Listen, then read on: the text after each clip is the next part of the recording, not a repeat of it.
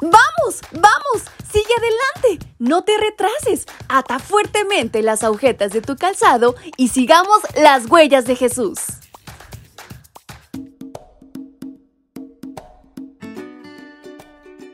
Muy buenos días pequeños y grandes, ¿cómo están en esta mañana? Su amiga Fabi les acompaña nuevamente en este nuestro maravilloso sábado y les da la más cordial bienvenida a este su devocional para menores y adolescentes. Y en este 15 de julio nuestra reflexión lleva por título Ocúpate siempre.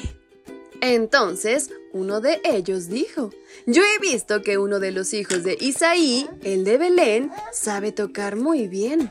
Además, es un guerrero valiente y habla con sensatez.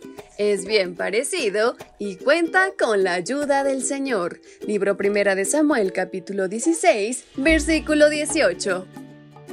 Mucho antes de que David fuera coronado rey, las puertas del palacio se le abrieron gracias a su capacidad de ejecutar un instrumento musical.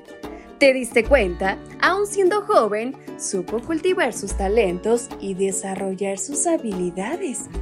Tú también puedes aprovechar el tiempo y cultivar tus destrezas.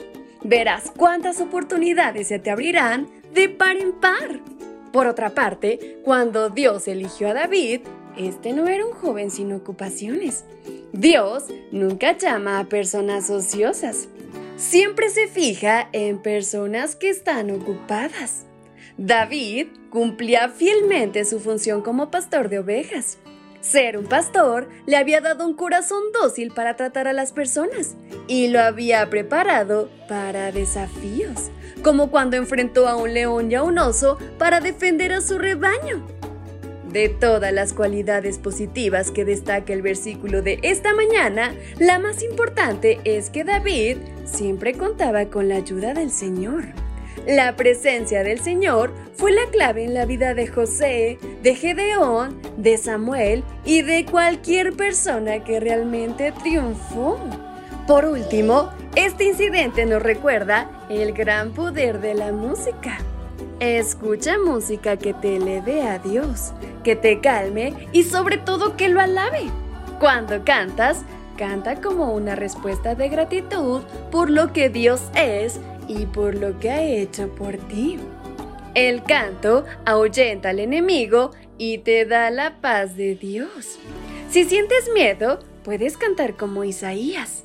Tenemos una ciudad fuerte para salvarnos, el Señor levantó murallas y fortificaciones. Abran las puertas para que pase una nación justa que se mantiene fiel. Señor, tú conservas paz a los de carácter firme, porque confían en ti. Confíen siempre en el Señor, porque Él es refugio eterno. Así que no lo olvides y sigue cada consejo de esta tu reflexión.